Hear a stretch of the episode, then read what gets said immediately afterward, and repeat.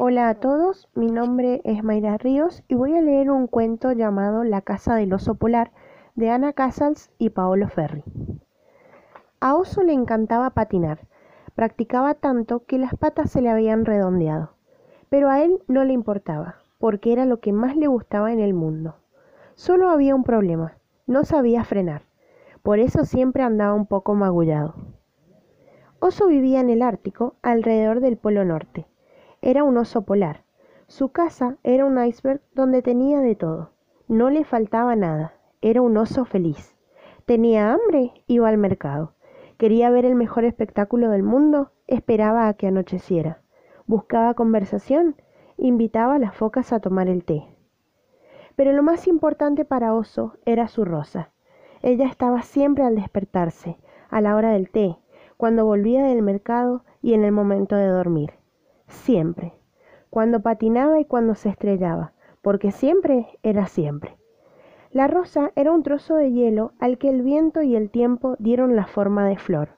Ocupaba la parte central del iceberg y era su gran compañía, su gran amiga. Juntos contemplaban las estrellas cada noche. Últimamente Oso estaba preocupado porque su rosa era cada día más pequeña. Él la cuidaba con cariño y creía que pronto volvería a ser como antes, pero los días eran cada vez menos fríos, con lo que les gustaba sentir el frescor. No era el único cambio. Al patinar se estrellaba muy rápido, porque su hogar, como sucedía con su rosa, se hacía cada vez más pequeño. Un día, las focas se presentaron a las cinco con limonada. El té ya no les apetecía, y su rosa casi tocaba el suelo. ¿Qué estaba pasando? Una mañana la rosa desapareció. Se había fundido del todo. Ya no era de hielo, sino de agua. El oso se puso a llorar. De pronto, una gota le dijo Querido oso, no estés triste. Soy yo, tu amiga, pero ahora en forma de agua. Viajaré para descubrir por qué nuestro hogar se derrite cada vez más. Volveré pronto, te lo prometo. La gota de agua empezó a nadar, atravesó el océano Ártico hasta llegar a aguas más templadas y un día se evaporó. Entonces empezó a flotar y vio algo extraordinario, la tierra desde el aire. ¡Qué pasada! exclamó emocionada. Desde lo más alto vio a su gran amigo y le invadió la tristeza. ¡Qué casa más pequeña tiene! pensó.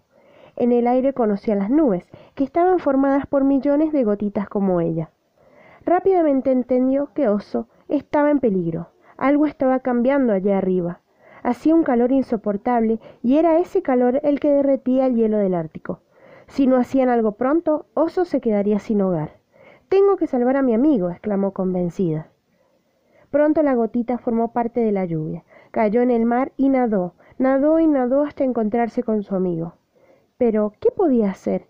Ella era capaz de irse lejos y viajar, pero su amigo no. Lo llamaban el rey del Ártico, sin embargo, Oso era el más bueno y pacífico de todos los animales. Ahora, además, estaba indefenso. No merecía estar así. El iceberg era ya tan pequeño que no se podía patinar. ¿Cómo le gustaría ver a su amigo otra vez lleno de tiritas? Feliz era más guapo. Al llegar, la gota le habló a Oso de todo lo vivido, cómo se había transformado en nube y había vuelto a bajar. También le contó cuánto lo había echado de menos y el disgusto que sentía al ver cómo su casa desaparecía con el tiempo. Oso, ¿te acuerdas de cuando te decía que si te sentías solo o triste, miraras a las estrellas porque siempre serían tu guía? Si queremos encontrar una solución, tendremos que recurrir a ellas. Esa noche los dos amigos miraron al cielo estrellado. Juntos formularon un deseo, que los niños y niñas del planeta los ayudaran.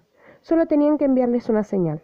Las estrellas les escucharon y muchos niños y niñas recibieron el mensaje. La rosa soñaba con que su amigo volviera a patinar.